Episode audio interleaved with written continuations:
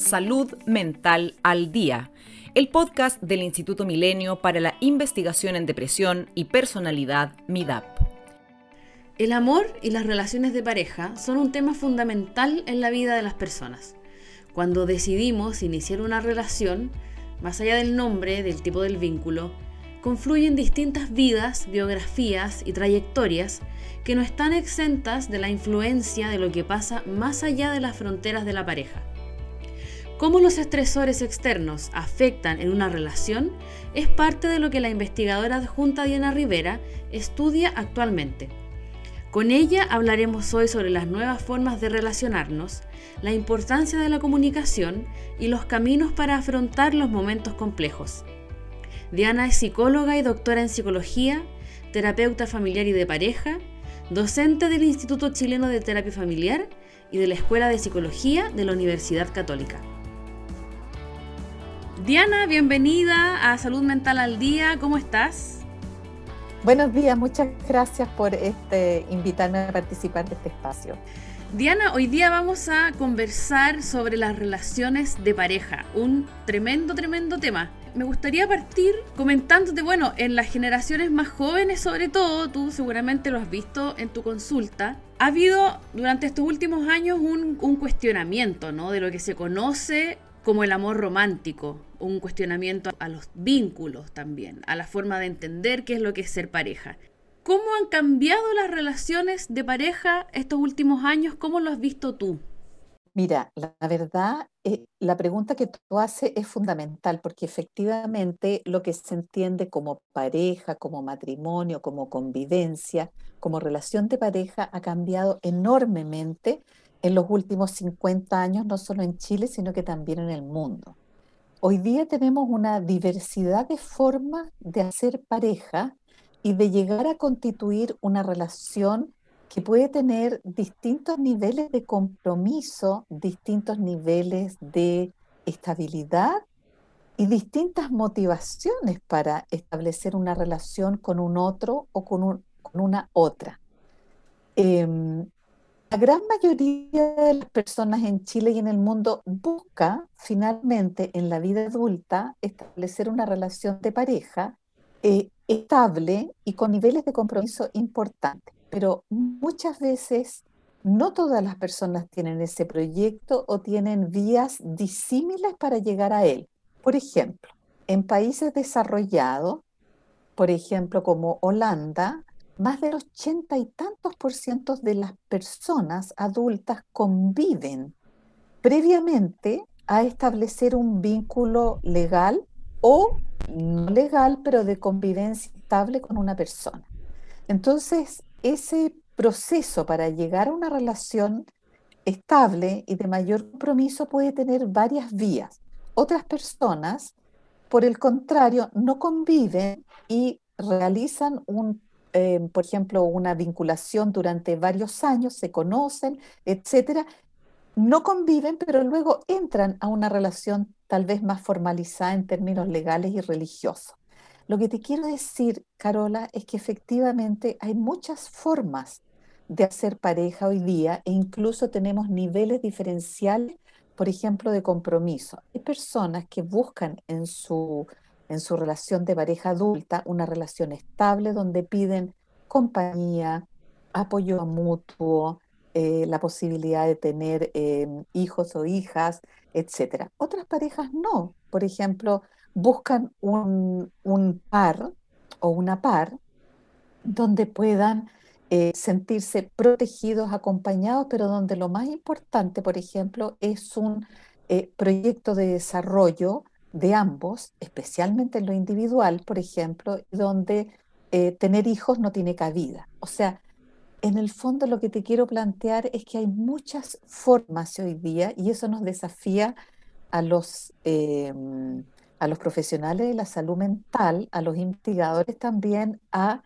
repensar mm. cómo se está entendiendo la pareja hoy día. Hay gente que, eh, por ejemplo, tiene una relación de pareja relativamente estable, pero, por ejemplo, donde solo busca sexo ocasional, diversión, algún grado de compañía. Otras parejas, por el contrario, que ya son más mayores, la sexualidad tal vez no es tan relevante dentro de sus motivaciones y lo más importante es obtener, por ejemplo, apoyo mutuo, lealtad en el cuidado, te fijas, y compañía. Entonces tenemos que abrirnos a toda esa gran multiplicidad de formas que hoy día los adultos establecemos relaciones amorosas y de vinculación. Bueno, y dentro de eso mismo que tú comentas, Diana, hay también algunas ciertas como estructuras que tienen su nombre, eh, ciertos marcos éticos, por ponerle un, concepto, ¿no? Podemos hablar, por ejemplo, de relaciones abiertas, de poliamor, de anarquía relacional.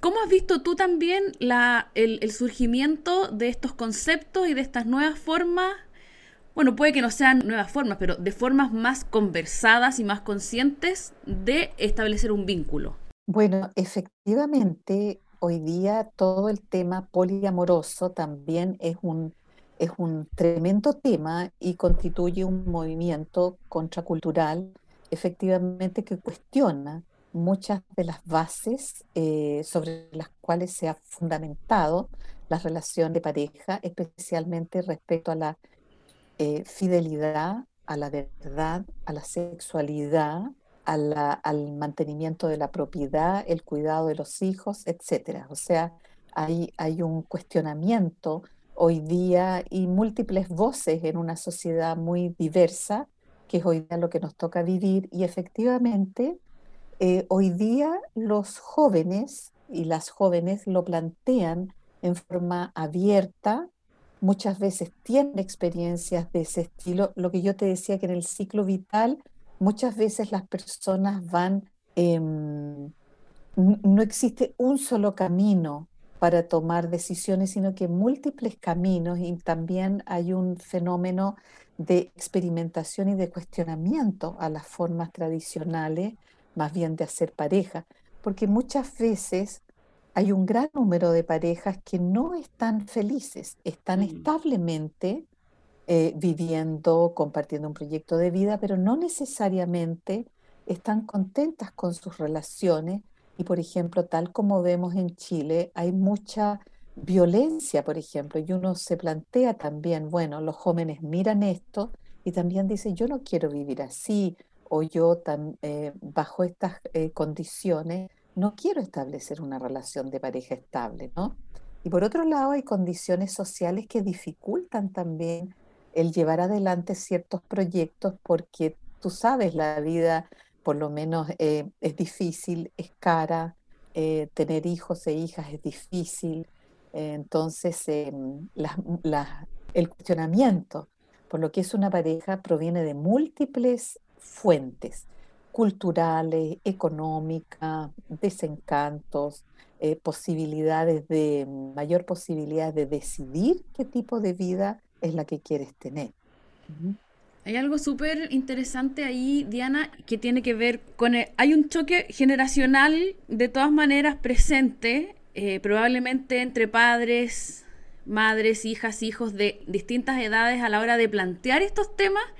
Probablemente las generaciones más adultas no entienden y pueden creer, o bueno, incluso pares, pueden pensar que en realidad las personas que buscan o que cuestionan o que quieren otro tipo de relacionamiento son personas que son inmaduras, que no son capaces de tener un compromiso con otra persona. Y me gustaría un poco despejar ese mito sobre qué pasa a nivel personal cuando nos estamos cuestionando esta forma de ser pareja. Claro. Bueno, una forma habitual a veces de enfrentar ideas distintas es descalificándolas o considerándolas patológicas o inadecuadas o como tú dices, inmaduras. Yo creo que de nuestra área de la salud mental tenemos que tal vez por sobre todo tratar de comprender estos fenómenos. ¿Y qué es lo que, lo que acontece? En general, en el mundo adulto, eh, se tiende a descalificar las formas amorosas que a veces tienen los jóvenes y las jóvenes, y te digo desde incluso 11, 12, 13, 14 años, ¿no? Generalmente los adultos suelen y las adultas suelen reírse cuando un niño o una niña dice que, que tiene sentimientos amorosos hacia otra persona, ¿no es cierto? Como que es un chiste. Mm. O a medida que avanzan en la edad, muchas veces si las personas sufren por un rompimiento amoroso, em, dicen, pero si esta fue una relación que duró un mes o, o- o- o no le conocía, era una relación a distancia, era un chico, una chica que vivía en Concepción, nunca se vieron en persona. Entonces hay una, una aplicación de un modelo que corresponde tal vez a una cierta época, pero donde los jóvenes hoy día y las jóvenes tienen formas que son bien distintas. Entonces, el hecho que las personas sean jóvenes o tengan distintas formas de acercarse al vínculo, hay que tratar, como tú dices, de entenderlo. No necesariamente es patológico, enfermo o inmadura. Son formas de vivir las relaciones interpersonales de acuerdo a los ciclos vitales, a los contextos culturales en que estamos eh, inmersos, ¿no? Mm. Entonces, tal vez, eh, por eso te digo, eso, eso pasa mucho eh, en la mirada de los niñas, niños y, y jóvenes, ¿no es cierto?, desde los adultos, descalificar a veces lo que tiene que ver con sentimientos amorosos hacia otras personas, ¿no? Incluso ahora que estamos hablando, también a veces em, hay un cuestionamiento o una subvaloración de lo que son las personas que se conocen a través de Internet o que durante un tiempo mantienen una relación amorosa, eh, básicamente por comunicación por estos medios digitales y que luego eh, como que se cuestiona si efectivamente puede haber un vínculo significativo o no. Y de hecho hay muchas parejas que se han conocido de esa manera, han iniciado su relación de esa forma y luego van transitando a relaciones de encuentro cara a cara. Por eso te decía que las trayectorias para conformar, mantener e incluso romper relaciones han cambiado. Mm. ¿ah? Por ejemplo, hoy día todo lo que significa encontrar pareja a través de plataformas digitales, donde todavía pueden haber un cierto prejuicio al respecto, ¿no? Claro. como que no fueran, no fuera la vía, ¿no? Entonces estamos en un mundo donde la gente se conoce, establece relaciones, te fijas, de maneras muy diversas. Hay muchas personas que inician, por ejemplo, su relación eh, primero eh, conociendo personas por plataformas digitales, por ejemplo, teniendo múltiples relaciones, incluso en ocasiones paralelas. Em, luego, por ejemplo, se enganchan o tienen un vínculo emocional más significativo con alguna de esas personas, mantienen un vínculo em, a través de mensajería, eh, luego se pasa a la llamada telefónica, luego al encuentro cara a cara, etcétera, ¿no? Entonces son formas que son distintas y no por eso son menos significativas, son menos importantes o no tienen impacto en la vida de las personas. Diana, has conversado sobre, sobre este tema y me parece súper importante ahora que estamos hablando de esto, traerlo también. ¿De qué hablamos cuando hablamos de relaciones saludables? Ah, bu- buen punto. Mira, hay una amplia investigación eh, entre el tipo de relación y ciertas características de las relaciones de pareja que se asocian a bienestar eh, emocional, eh, sentimientos de satisfacción con la relación, em, la escasa presencia, nula presencia, por ejemplo, de enfermedades eh, y problemas de salud mental, como por ejemplo que las personas estén ansiosas, deprimidas, etcétera. Lo que se ha visto es que hay una alta asociación entre una relación eh, amorosa con la depresión. Cuando las relaciones son insatisfactorias, hay una alta relación con problemas de salud mental o eh, con- no solo con la presencia, sino con la dificultad en mejorar problemas de salud mental o en términos de recaída de la salud mental. ¿Y esto por qué? Porque para los adultos, efectivamente, los y las adultas, efectivamente, la relación de pareja es una de las relaciones más importantes de ese periodo de vida. Y la relación de pareja cumple con muchas funciones, ¿no? En términos de ser una de las fuentes de apoyo más significativas, mm. efectivamente, en la vida adulta. Entonces, cuando se habla de relaciones de pareja saludable, tú evalúas la relación de las características de, relación, de esta relación con todos estos indicadores de bienestar, de satisfacción, de eh, que no hayan problemas de salud mental. Entonces hay ciertas variables, estas variables tienen que ver muchas veces con, por ejemplo, poder proporcionarse apoyo mutuo. El apoyo mutuo es fundamental. Entonces, por ejemplo, una relación de pareja saludable se espera que exista apoyo mutuo de los miembros de la pareja. Otro aspecto que es bien relevante es poder, y que está muy asociado a lo que te comento, es tener la experiencia subjetiva de contar con la otra persona en momentos de necesidad, que tiene que ver con el apego. Es decir, cuando tú te sientes enferma, asustado o asustada en un momento de necesidad, hay una pregunta que es fundamental. ¿En, en quién usted piensa si usted vive esta experiencia? Entonces se ha visto que las personas que tienen una relación de pareja saludable tienden a recurrir a su pareja. Quienes no tienen una relación de pareja tan positiva, gratificante, etcétera, o piensan que no son importantes para la otra persona, no van a recurrir, no van a pensar en esa persona cuando se encuentran en esa situación. Entonces, por ejemplo, esos son aspectos fundamentales, recibir apoyo mutuo, eh, modalidades de comunicación, por ejemplo, el poder escuchar a la otra persona, el poder validar las emociones, los pensamientos, las formas de ver el mundo del otro o de la otra, por ejemplo, son aspectos importantes, ¿no es cierto?, dentro de una relación. Hay una pregunta que muchas veces se, se hace en las relaciones de pareja, si usted puede ser usted mismo o usted misma en esta relación, ¿no?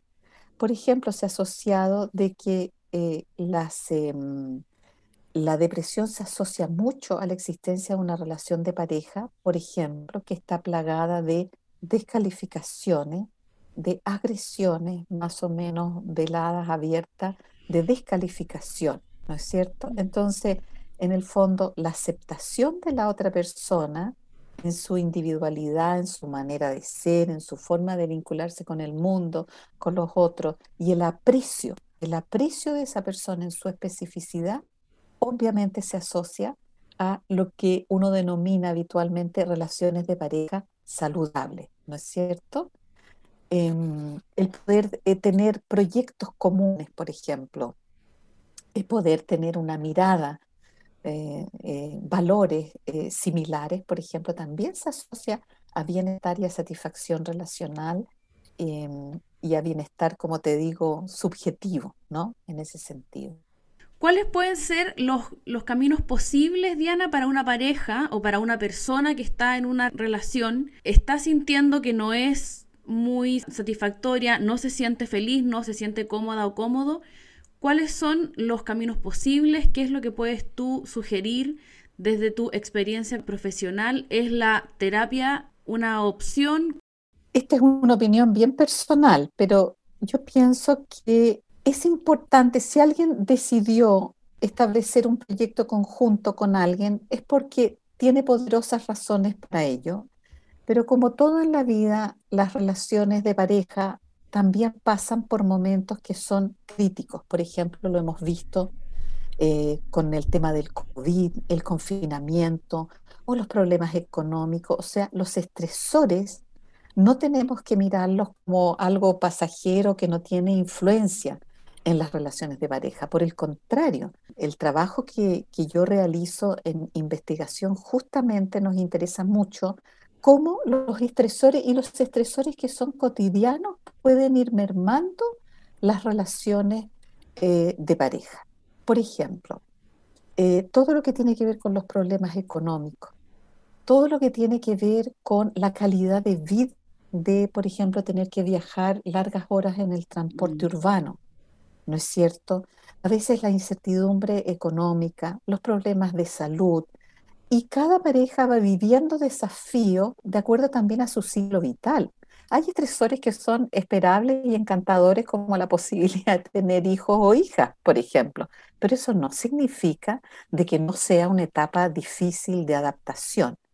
Entonces, muchas veces los problemas se generan por múltiples dimensiones. Unas que pueden ser factores de personalidad de los miembros de la pareja, estresores que tensan todas las capacidades de las personas, situaciones que son fortuitas, etcétera, ¿no? Entonces, yo pienso, como te decía, que es importante darse una oportunidad, te fijas, de mirar estas, estas situaciones. Ahora, hay una, mm, esto no significa necesariamente que todas las, yo creo que la gran mayoría de las personas resuelven sus problemas por sí mismas o con la ayuda de otras personas, pero básicamente es la disposición, la disponibilidad que pueden tener las personas para resolverlo. Es un punto muy importante.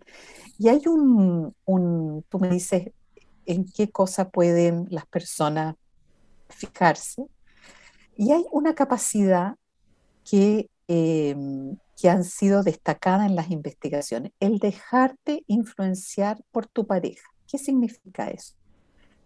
Tú puedes tener una opinión respecto de las cosas y es muy legítimo que lo tengas, pero dale la chance a tu pareja de que aquello que te está diciendo, como es una persona que tiene un vínculo afectivo contigo, dale la posibilidad de evaluar lo que te están diciendo, de considerarlo, de dejar que, que te influencie, influencia a tu, a tu persona, a tu pensamiento y ver si efectivamente qué grado estás eh, por legitimar esa opinión que tal vez puede ser muy distinta a la tuya, ¿no? Pero que tienes que darle esa oportunidad. Entonces, muchas veces uno puede decir, mira, déjame pensar lo que me estás diciendo, mm, sí, le voy a dar una vuelta, puedes tener razón, etcétera. Por ejemplo, eso puede ser algo muy importante eh, para las parejas, o sea, darle crédito y validez a lo que la otra persona te está diciendo. Puede ser que no lo tomes en un 100%, puede ser que lo tomes en una parte, pero dale crédito a, aquello, ¿no? Eso, eso yo creo que es un aspecto como bien relevante a que las parejas puedan considerar.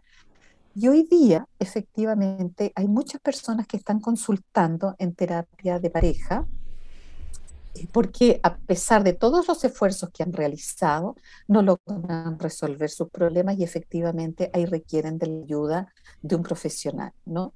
Y para eso tienen que eh, fijarse si las personas y los profesionales tienen las certificaciones y las competencias necesarias, ¿no?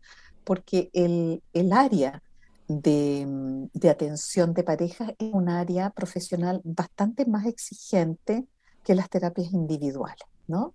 Significa que tú tienes que trabajar con un sistema que tiene una historia, que mm. tiene una historia larga, que tiene un lenguaje, que tiene, todos llegan a las relaciones de pareja con toda una biografía y con una forma que ha aprendido también de sus propias familias de origen. Y que muchas veces eh, las personas repitan ciertos patrones mm. que requieren un cierto trabajo de de tomar conciencia sobre ellos y también de poder desmontarlos, ¿no? Muchas veces hay como ciertas lealtades invisibles, mm. ciertos roles que las personas tienen en su familia, en sus formas de concebir las parejas, etc. Yo creo que la investigación lo considera para cualquier persona que, que quiera establecer una relación em, de manera más estable y a lo largo del tiempo, la gente tiene que conocerse. Hay muchas parejas que, hoy día se da bastante en estos periodos de crisis, por ejemplo, em, crisis económica, COVID, cada uno, por ejemplo, vivía o en la casa o de, de, em, qué sé yo, arrendaban un lugar, tal vez con amigos, con amigas, o eh, lo hacían en forma individual, pero alguien pierde el trabajo y finalmente, por un aspecto práctico, terminan, por ejemplo, estableciendo una relación de convivencia, pero resulta que se conocen tres meses, cinco meses, ¿me entiendes? Entonces, eh, empiezan a resolver muchos problemas ya conviviendo, ya estableciendo un lugar conjunto, antes de efectivamente tomar una decisión que puede demorarse un poco más, pero que claramente puede ser positiva para la relación, porque puede ser de que no te entiendas con esa persona, puede ser de que fue bueno para un momento, pero no necesariamente para establecer una relación efectivamente de compromiso a largo plazo. Entonces, el tiempo de conocimiento es importante, mm. es importante. Diana, había un tema también cuando conversamos sobre la posibilidad de hacer este capítulo, que había un tema que a ti te interesaba eh, que conversáramos que tiene que ver con el afrontamiento. Así que hacia ese tema me gustaría ir, me, gustaría preguntarte primero qué es lo que entendemos por este concepto y cómo se trabaja o cómo se ve en términos de relaciones de pareja. Claro. Em, efectivamente, como te comenté anteriormente, los estresores forman parte de la vida cotidiana e incluso Em, se plantea hoy día de que eh, nuestra sociedad en general avanza hacia la existencia de estresores cada vez más intensos. ¿En qué sentido? Es muy probable que las crisis económicas eh, se sucedan a nivel mundial, no, no, sino como ciclos efectivamente de recesiones, de cambios, etc.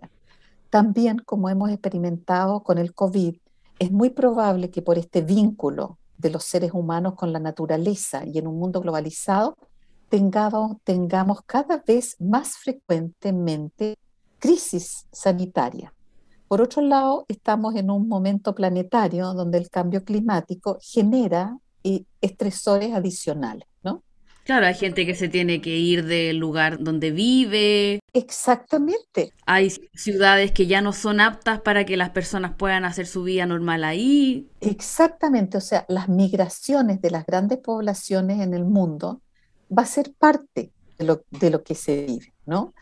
Entonces, yo creo que tenemos que pensar, por lo menos todas las investigaciones en sociología, en economía, plantean de que la tendencia tiende a ser esa, en un mundo globalizado que, puede tener inestabilidades que son relevantes. Entonces, el estrés forma parte de la vida cotidiana y hay distintos niveles de intensidad y de permanencia de los estresores, es decir, aquello que tensiona nuestras capacidades para adaptarnos, abordarlos y poder superarlos. El afrontamiento las modalidades de afrontamiento fueron estudiadas durante mucho tiempo a nivel individual.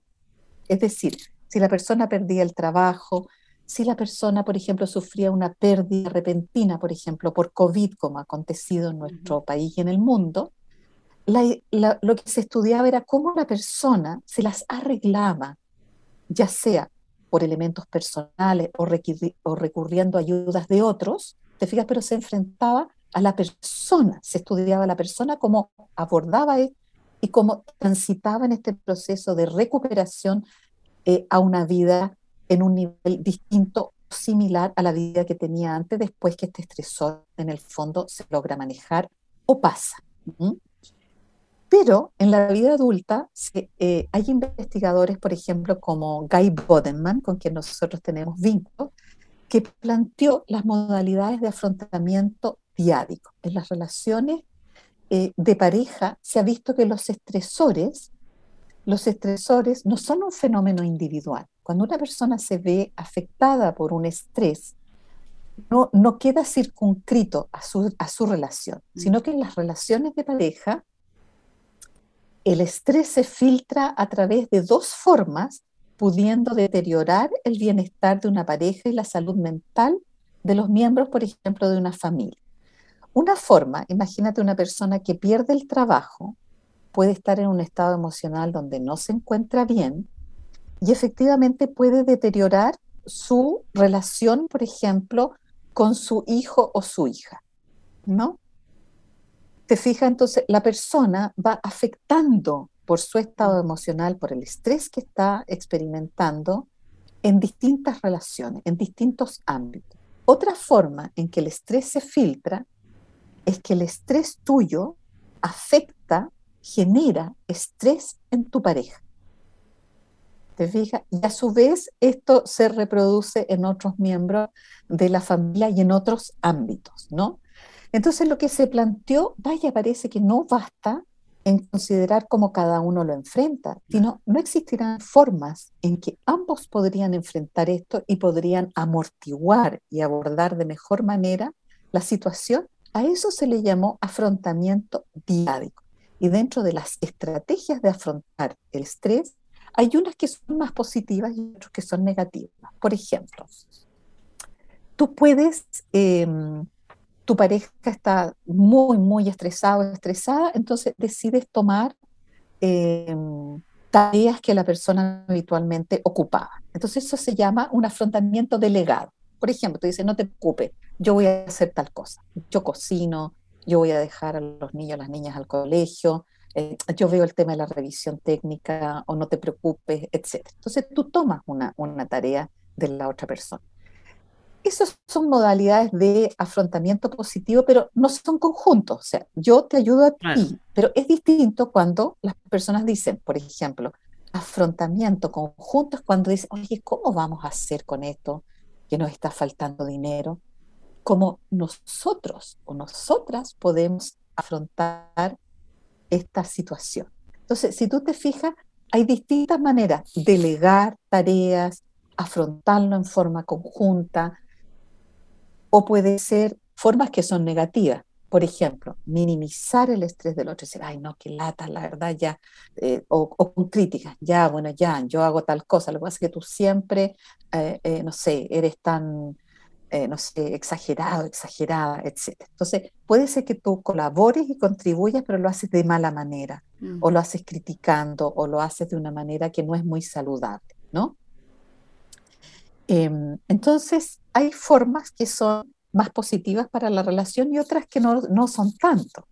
Por ejemplo, en un estudio que fue, eh, que lo hicimos con, em, con Pía Santelices, con em, Carolina Velasco y Cristian Brotfeld, el año, justo nos tocó el año de, de estallido social y, pandemia, eh, miramos cómo las parejas eh, enfrentaban estos asuntos.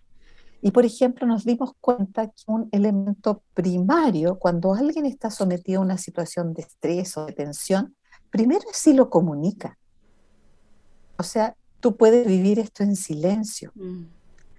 Entonces nos dimos cuenta en los resultados de nuestra investigación, por ejemplo, que las mujeres en relaciones de pareja heterosexuales suelen comunicar cuando están estresadas a su pareja. Sin embargo, los varones no lo hacen. ¿no? Entonces, las formas como también se afronta el estrés también tiene que ver con una dimensión de cómo hemos sido educados en nuestra sociedad. Y en ese sentido hay diferencia entre eh, eh, hombres y mujeres en relaciones heterosexuales. Por ejemplo, nos dimos cuenta también de otras cosas, que eh, las, las por lo menos se ha visto que hay diferencias culturales, por ejemplo, eh, en distintos países, regiones y subgrupos para afrontar el estrés. Por ejemplo, em, mientras las personas más eh, machistas sean, por ejemplo, tienden a afrontarlo, en el caso de los varones, más, en forma más solitaria, porque pedir ayuda o decir que estás estresado, que te encuentras mal, a veces choca con ciertas creencias respecto del género masculino, por ejemplo, ¿no? Eh, nos dimos cuenta también de que eh, cuando uno compara eh, muestras de países, por ejemplo, como Alemania, Holanda, nosotros en Chile ocupamos menos estrategias de afrontamiento diádico que en estos otros países, por ejemplo.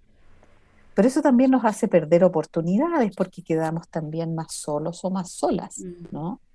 Entonces hay una forma conjunta que, mm, que todavía tal vez tenemos que promover porque tiene muchos efectos beneficiosos también para, para las personas y para la relación, ¿no?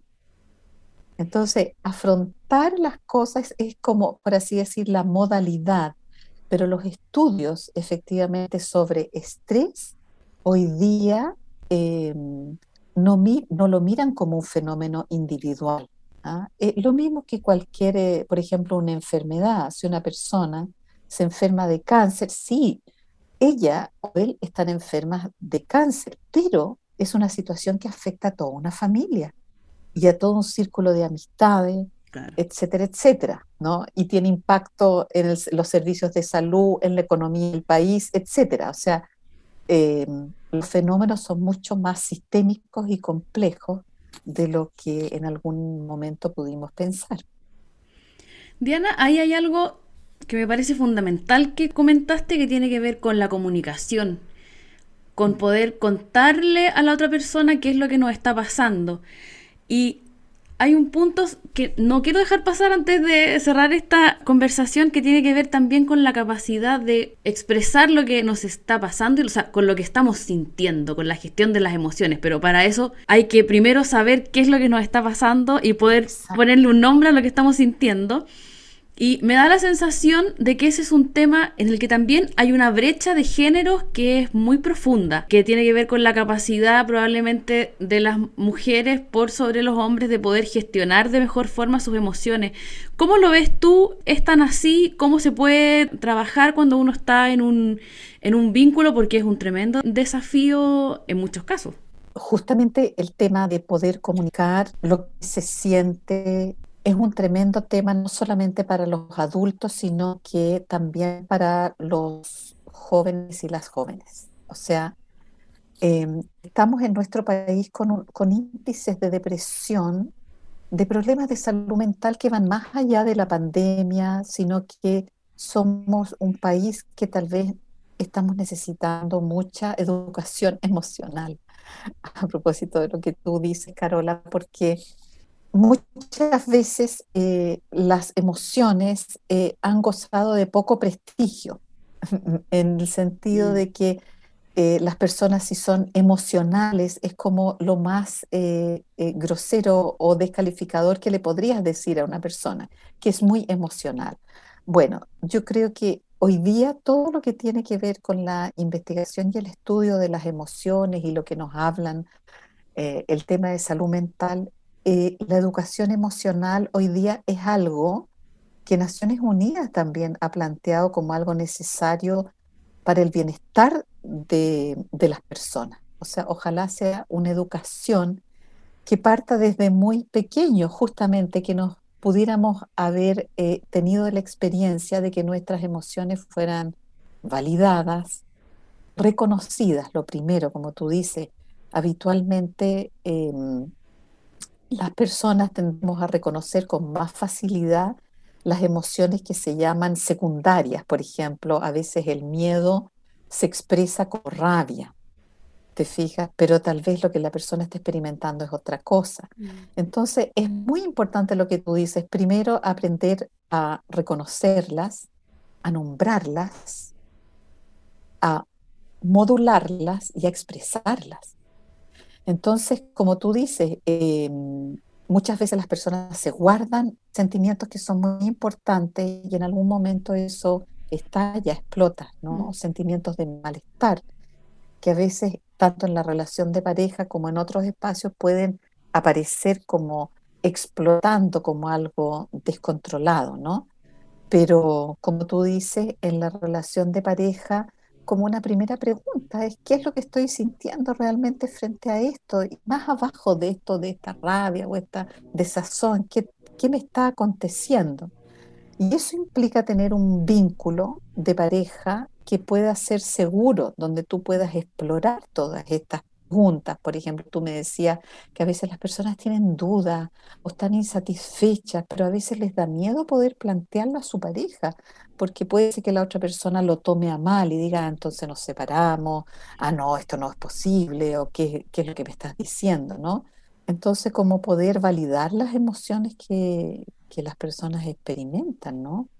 Em, y no es cosa, eh, no es fácil, o sea, no, no es fácil. Eh, justamente estos altos niveles de depresión y de malestar tienen que ver con eso, con que tal vez muchas veces las necesidades emocionales de las personas no son validadas, acogidas, etcétera, porque estamos en un contexto rápido, eh, de eficiencia, de eficacia, de rendimiento, donde a veces no hay tiempo para, para aquello, ¿no? Para cuestionarse, para hacerse preguntas. Claro, claro. Y, y, y, efectivamente a veces tenemos una educación muy basada en el rendimiento, muy basada en, en los éxitos, muy basados en, en, en bloques más bien eh, de las mayorías, más que atender a aquellas personas que tal vez viven de una manera distinta o experimentan las cosas distintas.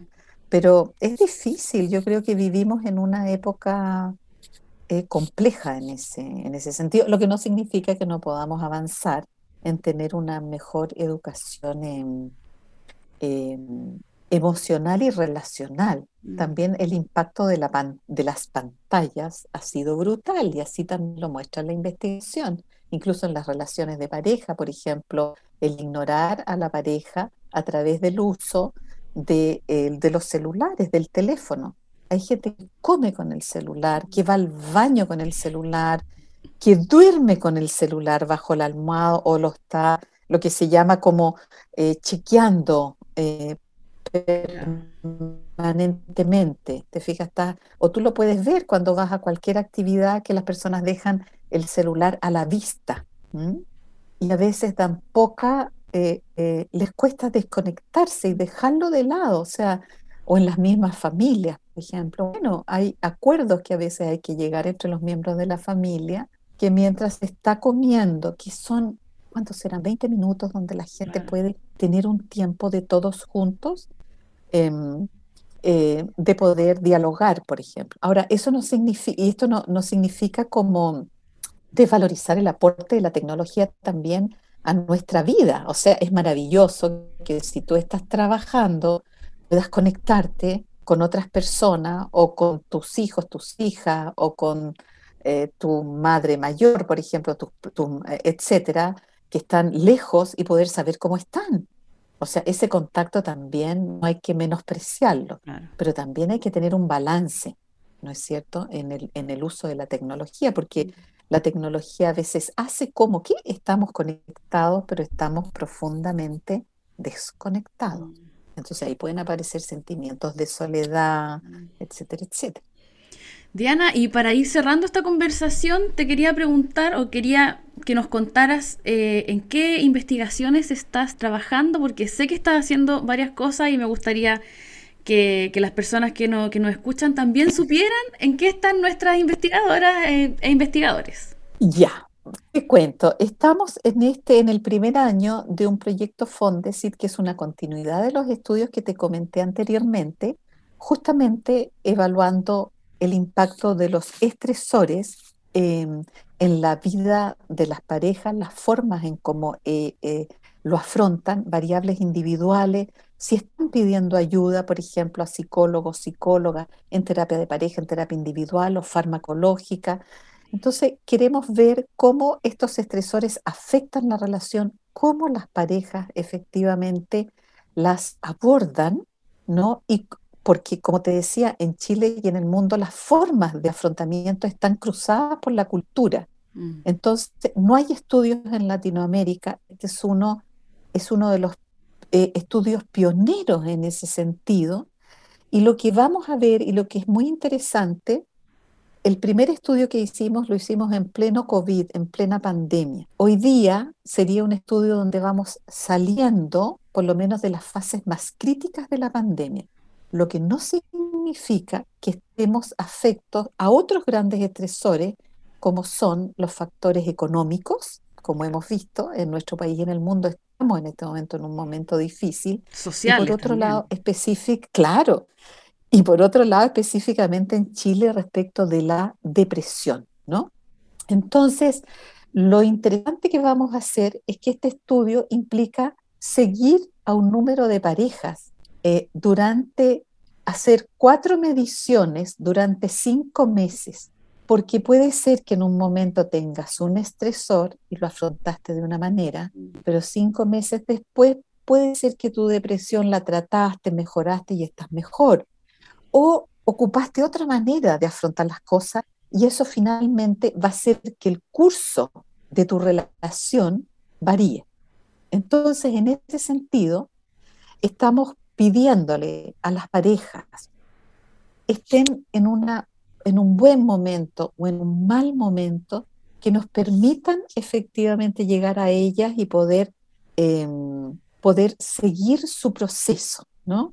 Entonces, para eso tenemos un, un correo que se llama Proyecto Parejas Chile gmail.com, donde quienes quieren participar del estudio efectivamente puedan hacerlo. Ahora la, estamos, tenemos un precioso video sobre un, hecho con em, la psicóloga y sexóloga em, Soledad Torres, un, cómo mejorar la vida sexual de las parejas, que también puede ser muy interesante y eso todavía en nuestro país no está eh, abordado suficientemente. Entonces, quienes nos quieran ir colaborando, vamos a buscar, estamos buscando formas de poder retribuir el tiempo que pueden ocupar en contestar un cuestionario, ¿no? Entonces, eh, en eso estamos hoy día, ¿no es cierto? Proyecto Parejas Chile, gmail.com para quienes quieran sumarse a este proyecto. Y, hay una cosa que es importante de decir. Muchas veces las parejas que se incorporan en los estudios son personas que están felices. Nos interesan las parejas que estén felices, no felices, pasando por momentos difíciles. Nos interesa llegar a ellas, ¿me entiendes? Queremos eh, eh, conocer la vida de las personas en toda su diversidad, ¿no? no es un requisito, te fijas, estar bien para poder aportar y generar eh, estrategias, digamos, que ayuden a las parejas, tanto en el ámbito de la terapia como también en programas que pueden ser de acompañamiento o de intervenciones específicas para apoyar a las parejas en un momento de necesidad. Diana, para este estudio, ¿están buscando parejas que vivan juntas o no es necesario que vivan juntas? Mira, en este caso, en este caso estamos buscando parejas que tengan eh, de partida la edad mayores de 18 años hasta 65 años. O sea, queremos abordar un gran espectro. En este caso, eh, pueden ser parejas eh, que son heterosexuales y también pueden ser eh, homosexuales. Em, estamos eh, pidiéndoles sí que tengan a lo menos un, año de vida conjunta, porque es distinto, son, son distintas las, em, los requisitos, te fijas, cuando eh, ¿En qué sentido? Porque son, son momentos de vida distintos. Es distinto cuando tú estás viviendo sin tu pareja a cuando tienes que eh, compartir una, cotidianidad, ¿no es cierto? Entonces, ojalá, como te digo, que... Mm, eh, ah, y otra cosa que, es importante, em, que sean chilenas. En este momento, como estamos con el tema cultural, ¿no es cierto? Es distinto, es un estresor adicional. Por ejemplo, si tú tienes una pareja mixta, por ejemplo, que él o ella es de otro país o uno de los miembros de la pareja es de otro eh, país, ¿no? Entonces, el ideal es que sean, ojalá, parejas que están ya instaladas al menos con uno o dos años de, de vida conjunta, ¿no es cierto? Que sean, ojalá, chilenos, chilenas, te fijas, y que tengan de 18 años hasta 65 años, o sea, tomando un gran espectro, ¿no? Pueden tener hijos o hijas o no tenerlos, etcétera, ¿no? Y nos interesa fundamentalmente, como te digo, personas comunes y corrientes que pasamos por muchas cosas en la vida eh, y, y que en el fondo cómo pueden aportar a un estudio te fijas, para eh, poder abordar este tema en nuestro país.